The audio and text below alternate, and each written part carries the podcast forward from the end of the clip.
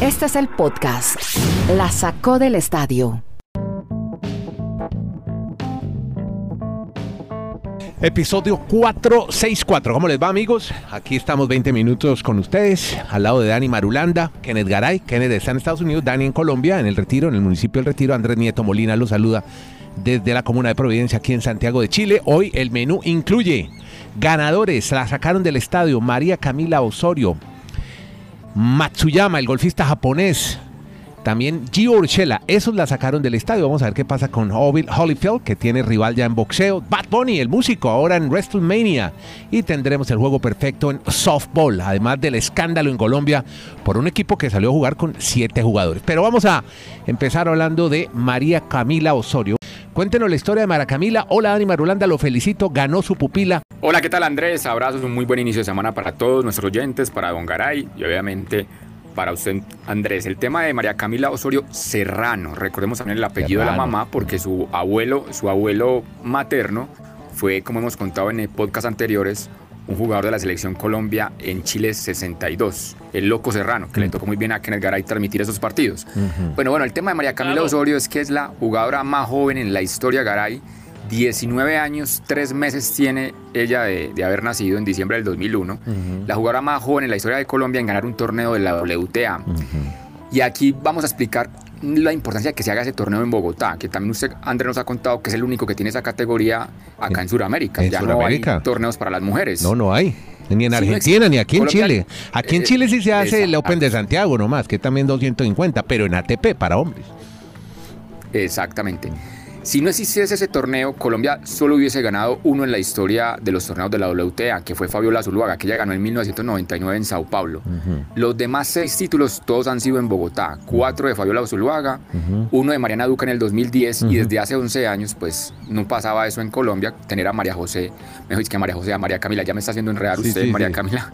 Osorio Serrano, como ese título. Y eso la lleva a que hoy ya aparezca en el puesto 135 del ranking de la WTA, el más alto de su historia, pero con 19 años esta chica va encaminada no solo a ser top 100, yo me atrevería a decir que en ese mismo camino puede ser llegar, llegar a ser top 50, algo que no pudo hacer Mariana Duque, quien pensábamos que lo iba a lograr, pero hay una gran diferencia entre las formas de ser de las dos. Yo creo que María Camila está totalmente centrada en que su vida es el tenis y yo creo que por eso ella puede llegar mucho más lejos que lo que fue Mariana Duque, que no pasó, reitero, del top 50 o nunca pues llegó a ese a, ese escalafón. Bueno, pues ¿cómo será lo de María Camila? Que esta noche, anoche mismo, ya debe estar en North Carolina, en Charlotte, para comenzar otro torneo de la WTA. Tenía juego justamente hoy. Esperemos que le vaya bien a María Camila.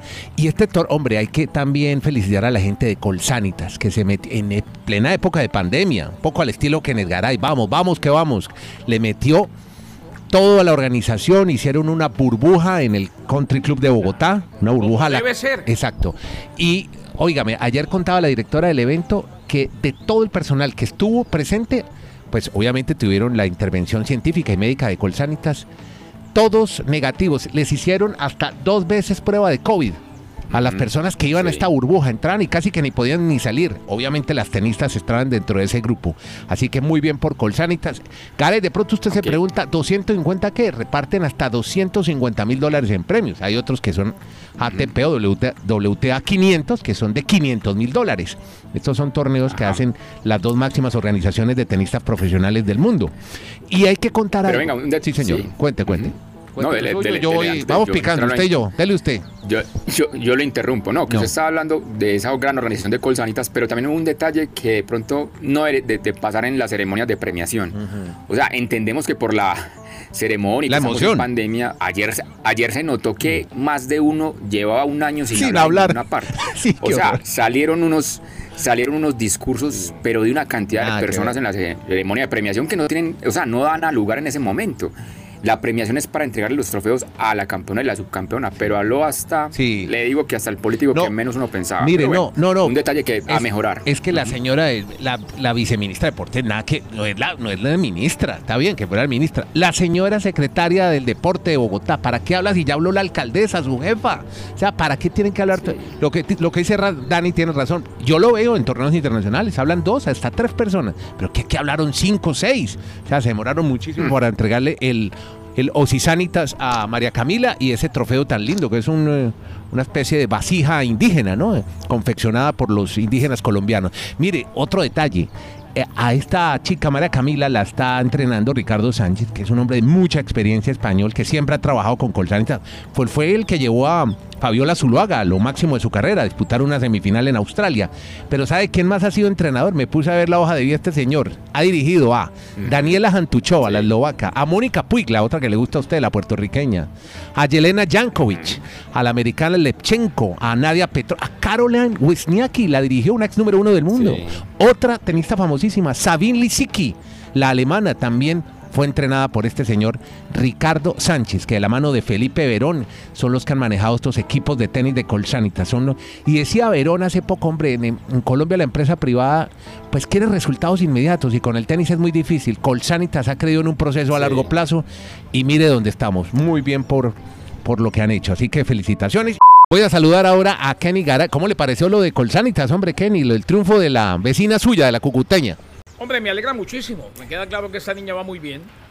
¿Qué será lo que tienen estas cucuteñas que juegan también al tenis? señor. Fabiola Zuluaga, en su momento fue la que nos tocó y claro que la seguimos muy de cerca. Y pendiente de todo lo demás, desde Alaska hasta la Patagonia. Sí, señor. Y todas las latitudes, en la sacó del estadio Podcast. Bueno, lo invito, Kenneth, a que hablemos del otro gran evento del fin de semana, porque el sábado, oiga, ¿quién le pide más al sábado? País Vasco, María Camila, Máster de Augusta, Real Madrid, Barcelona. ¿Cómo le parece?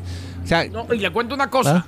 En un momento tan difícil, en el cual hay tanto sentimiento antiasiático, lamentable, terrible. Sí. y todos luchamos contra él, qué bueno que la chaqueta verde se la puso un japonés. Qué bueno. Exacto. alegra. Oiga, Marulanda, pero usted sí me tiene que explicar algo. ¿Por qué iba un, americano ahí respirando en la nuca, Shuffle? Tipo llega al hoyo 16 ayer. ¿Qué tiene ese hoyo 16? Triple bogey. Y el tipo estaba a dos golpes del japonés. Ganó al final Matsuyama. Y usted cuéntenos qué pasó en el Máster de Augusta.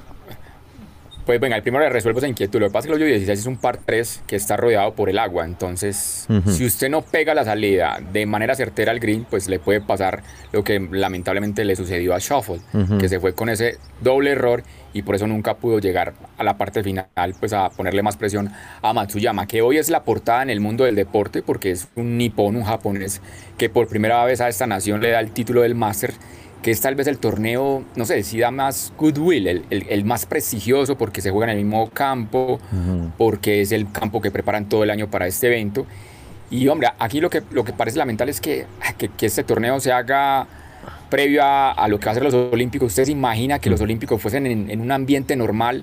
Lo que significaría para la gente llevar a Matsuyama, un ídolo que van a tener obviamente por haber llegado al máster, pero bueno, las situaciones de la pandemia no lo Masters- El permiten. Masters tampoco y lo van a llevar a cabo por lo del COVID. No se hizo porque es en Georgia, que es un No, estado republicano. es que- es diferente, porque- no, caray. hombre, si vamos a manejar un discurso, diferente. manejemos el mismo para todos. Sí, pero No, es que, es, que, es que hay cosas diferentes, Garay. O sea, el, el, el máster Ah, puede entrar en una burbuja y se hace cada año. Ujú. Claro, es que los olímpicos, los olímpicos van a ser los más descafeinados de la historia. sí, sí, sí, así Y es. gente. Sí. Y no, y tener, y tener, o sea, ese, ese señor Oye. podía haber sido el que llevarse la- la- el recorrido de, de- de cuando va a ser la ceremonia de apertura. Todo eso no lo vamos a vivir. Sí. Bueno, yo solo pienso es en el, en el mundo de los japoneses. Y en la fiesta, usted piensa, japonés hoy. piensa en la fiesta Sí. olímpica y en los japoneses sí, que tenían como celebrar con este Matsuyama. claro. Sí, eh, el caso sí, pero el torneo salió muy bien. Sí vi mucha gente, vi mucha gente. Yo pensé que no iba a haber tanta gente, pero sí había gente y no había mucho distanciamiento, la verdad, y poca mascarilla, la verdad. Pero bueno, esperemos que no vaya a pasar nada, nada extraño después de ese máster que fue en un campo además lindísimo. Y al final sí me tocó mover un poco los colores del televisor, el brillo, el tono, el contraste, sí, porque es que los óigame, grises estaban muy amarillos. Ajá. ¿Vio, vio muy amarillo el pasto? El pato, el green, estaban, parecían como esas zonas de calor en el fútbol, igualito. Bueno, óigame más bien, Garay, antes de que me empiece a hacer bullying, Primavera. como siempre, casi siempre me hace.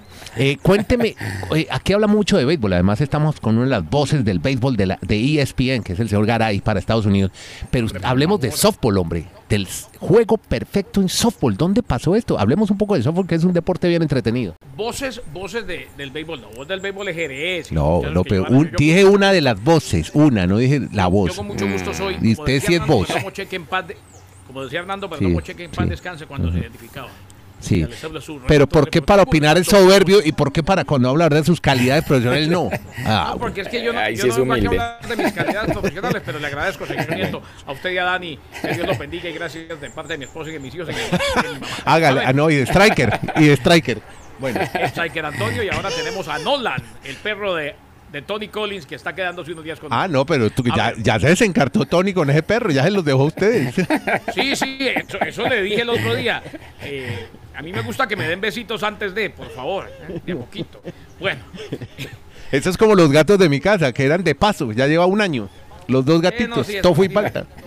no, y como uno se metió en la cabeza que todo lo que hay debajo del techo es Dios, ¿no? Bueno, Bueno, cuente el softball. el softball y se vale porque se ya trata de Hope Chalklin, una lanzadora del norte de Texas. 21 bateadores enfrentados, 21 ponches. Qué bárbara. O sea, fue perfección, perfección. 21 ponchados, 21 ponchados. O sea, 21 ponchados y chao, 7 innings. Repítame el nombre de esta celebridad, yo voy a buscarla en Google. Sí. Hope Troutwain Wow. Bueno, eh, vamos a buscarla. lanzó el juego perfecto, ponchando a las 21 bateadoras de Arkansas Pine que enfrentó en una victoria wow. 3 a 0. Fue el primer juego perfecto en la historia del norte de Texas y se cree que es el primer juego perfecto de 7 entradas en la historia de la primera división de la NCAA con cada out con poncha. O sea, hay no hitter y hay juego perfecto. Sí, Juego Sí. perfecto es cuando nadie se envasa. correcto. Pero puede haber un fly al center field, simplemente que nadie se envase. Bien. Y el no hitter Ajá. se pueden envasar porque le pegó un pelotazo, Sí. por un error, por base Por bola, sí. pero cua- cuando no hay hit. El fin de semana, por ejemplo, Por los em- padres de San Diego Exacto. tuvieron exacto. el primer no hitter de la historia de la organización. Y nos va a contar un poco más Marulanda. Sí. Pero eh, el llegar a esta perfección de ponchar a 21 seguidos es una reverenda maravilla. Precisamente que era el único equipo de grandes ligas de las 30 franquicias, la única que nunca había tenido un juego de no hit, no carreras o el no no, habían sido los padres de San Diego. Pero este fin de semana, Joe Musgrove fue el que lo logró, pues una franquicia que empezó en grandes ligas desde 1969, por fin terminaron con esa racha este fin de semana, los Bueno, padres de San Diego. y el que terminó con la racha de no sacarla del estadio fue Urshela. Por fin la sacó del estadio. Y bueno, sabíamos de sus eh, grandes cualidades a la defensiva, pero bueno, ya por fin está bateando Marulo. Sí, me imagino que usted se emocionaron mucho porque fue la Claro, figura victoria. dominical. Hizo de todo Gio en un juego que se fue a extra innings donde ganaron los Yankees. Nieto estaba viendo el Cuatro-. Sí, no me dio tiempo para los No, Yankees. Digámosle a la gente las No, cosas como pero- son. Sí. Era el mediodía, era el me- no vio al mediodía a Gio Urshela. No, pues se está viendo a María Camila. cuatro. ¿Cómo hago? Conectó cuatro, conectó cuatro hits, o sea, conectó honrón el primero de la temporada para él. Conectó un doble y dos sencillos, Sí. impulsó tres carreras, anotó una, o sea, hizo Sí. de todo ayer con el bate Gio Urshela y fue en la gran figura en la victoria de los Sí. Yankees de Nueva York. Sí, yo soy Para que usted se alegre. Yo soy mal hincha, es que son 162 juegos tampoco, o sea, no me lo porto más cuando juega María Camila o, o juega Matsuyama. Vea, eh, hablemos de a propósito. batazo de Urchela casi cae allá del green. Ah, en Augusta. Podcast La Sacó del Estadio. En Twitter, arroba La Sacó Podcast.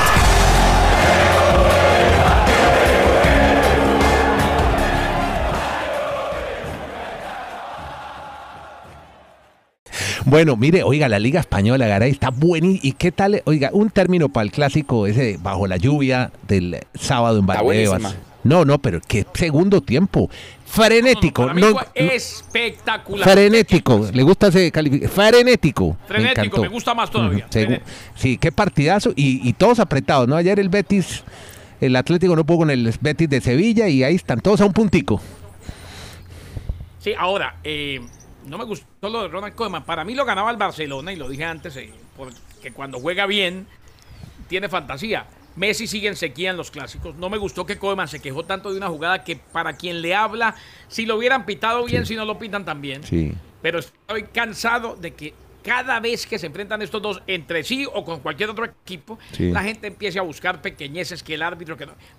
Para mí vimos un partidazo de principio a fin.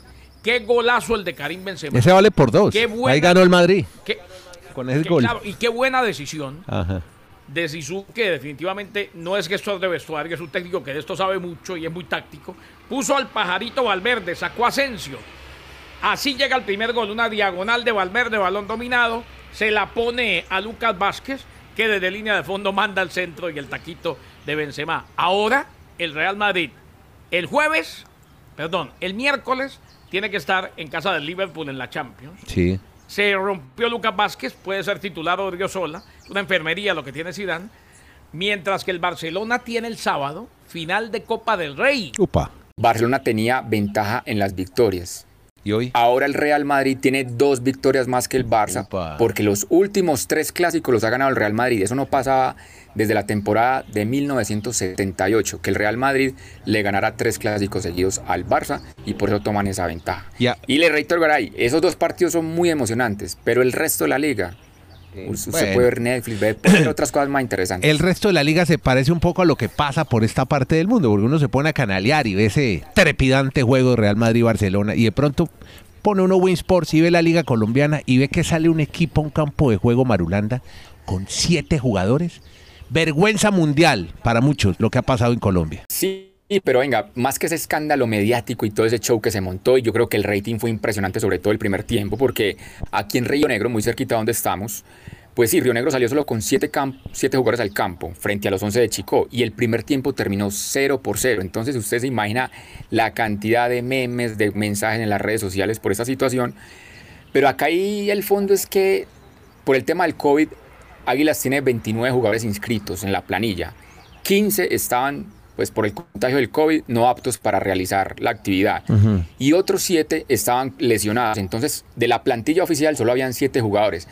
Claro que el equipo de Águilas podía haber utilizado jugadores sub-20, como ha pasado en otros torneos, que tienen que recurrir. Lo que pasa es que el- los directivos de Águilas no, se cerraron en que ellos iban a jugar con el equipo profesional Sí. y entonces por eso solo jugaron 7. No los inscribieron ¿Qué a los a- no le inscribieron a los pelados. Sí.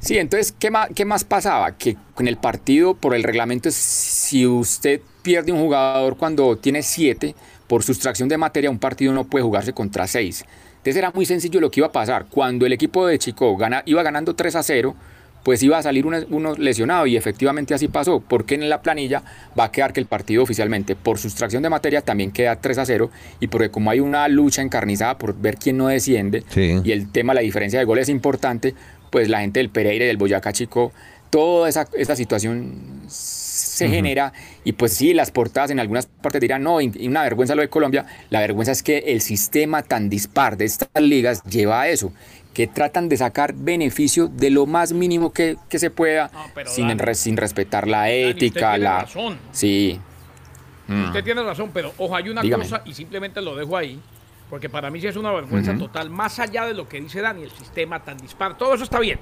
eh, y puede que se dé y al fin y al cabo, pues eso es lo que hay. Pero en un partido como ayer, y entiendo que hay compromisos y yo soy de los que digo que hay que jugar, pero si están los siete y a mí me dicen como presidente de la DIMAYOR, yo mando a decir, ese partido no se juega. No se Es juega. que lo que le hicieron ayer, más allá de que se cerraron, que querían jugar con el equipo profesional, ahí es donde alguien tiene que venir y hablar fuerte y con voz de mando. No, señores, se pospone o juegan con los juveniles, pero que jueguen 11 contra 11. Es que lo que pasó ayer fue más grave que lo que le hicieron a Haití en el preolímpico de Guadalajara. En ese Sí, momento, cuando las papas queman, tiene que salir alguien a decir, no, ese partido no se juega, Claro. se juega el martes, el miércoles, se juega cuando, cuando se pueda. Bueno, Garay, vamos a cerrar con algo agradable, que esto sí me gusta, y nos va a disparar el podcast. Vamos a hablar de Bad Bunny, el No, ya con ídolo. esto Ya el rating sube. Exacto. El gran ídolo de la música universal, el puertorriqueño, ahora en WrestleMania. ¿Cómo es la historia? Ya para el cierre. entonces me está cosa- llegando... a- ¿Cómo, cómo, Dani? No, me, está llegando- me- me están dando una llamada, creo que ya me voy del No, no, sí, ya váyase porque a usted no le gustaba Bunny. Sí, hágale. No, no, no, no, no, no. no. No vea, no. A ver, muy atento Ojo, voy a escuchar a Garay. Dele, Dani, dele, ha Garay. estado, Dani ha Sí. estado, Dani ha estado en Pro Bowl en Hawái, creo que estuvo en, en un Arena Y Bowl, y- que es lo equivalente y yo con Daddy Yankee, americano, De, de fútbol Ah. americano. eh, Uno, uno, uno, del pro, uno del. Pro Bowl a ver a Daddy Yankee, imagínense las locuras de la vida que uno hace. Mm. No, pero Daddy Yankee no, este es Bad Bunny. Ah, ¿No? Sí, sí, sí. Eh, bueno, Ya eh, estamos más actualizados. No creo, que, no creo que Dani haya estado en, en WrestleMania, que es lo equivalente al Super Bowl de la lucha libre. Correcto. Ah, sí, Eh, señor. recordemos que el año pasado estuvo Rob Gronkowski. Sí. Esta vez fue Bad Bunny. Bad Bunny, imagínese, tremendo. Debutó, por- no, sí, sí, qué bueno, ojalá fuera luchador para no tenernos que aguantar esas canciones horribles de ese tipo. Hombre, no, son buenas, hombre. Horribles, o sea, y, el, y el lenguaje es feísimo. Ay, no, ya, ya, bueno, ya. Bueno, pero cuéntete, ¿y qué? Pero peleó Bad Bunny y lo cascaron, porque ese Sí, man es muy flaco. Claro, ¿Ah? no, no lo cascaron, ganó. ¿Sí? Pero- Debutó por la puerta grande Ujú, en el WrestleMania 37, el mayor evento de la WWE. Ujú. Cumplió uno de sus deseos, se subió al ring tras semanas hablando de su enemistad con Jimmy y John Morrison. Y el boricua estuvo acompañado por Damian Priest, con el que lleva practicando desde hace tiempo, para debutar con ciertas garantías. Terminó ganando Bad Bunny. Qué Y quienes dijeron después, no, es que, ojo, puede dedicarse a esto. No, Bad Bunny sigue siendo cantante, inclusive anunció la nueva gira Sí. pero no le fue mal en WrestleMania. Y entre los aficionados a eso, que son miles y millones y millones y millones, Sí. pues cayó bien, fue folclórico. Claro. Esta, esta es una industria Sí, multibillonaria, señor, toda la plata. con, sede, con sede en Connecticut. Sí. ¿eh?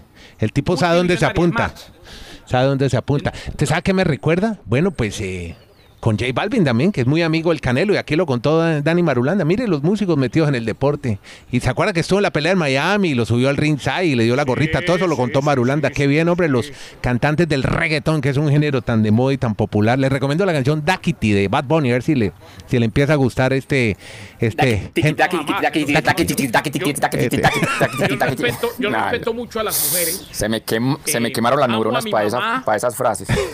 Amo a mi mamá, amo a mi abuela, a mi esposa. Las mujeres son fundamentales. ¿Qué sería de nosotros sin ellas? Sí. Y a mí sí no me gusta poner una canción donde le dicen a una mujer, perréate, perréate. Válido, válido. A uno nos gusta, a otros no tanto como Garay, pero bueno, aquí vamos. Ga- Ga- Garay está más viejito hoy que de costumbre. Mío, dejemos la generación. No, pero, que- pero- pero, mucha gente que se identifica con él y eso hay que Oye, respetarlo, mamita, Marulanda. porque tú no te perreas? ¿Por qué no te perreas? Bueno, muchachos, él es eh, Genny Garay, el que canta, canta bien, ¿no? Garay un día puede hacer Sí, carrera sí, como No, músico. reggaetón Bueno, divino, bueno. Con Dani Marulanda en Colombia, Garay en Estados Unidos, yo soy Nieto Molina desde Santiago de Chile. Gracias a todos por suscribirse y compartir este podcast y por escucharlo en su plataforma de audio favorita. Estamos streaming. Gracias a todos. Se llama La Sacó del Estadio.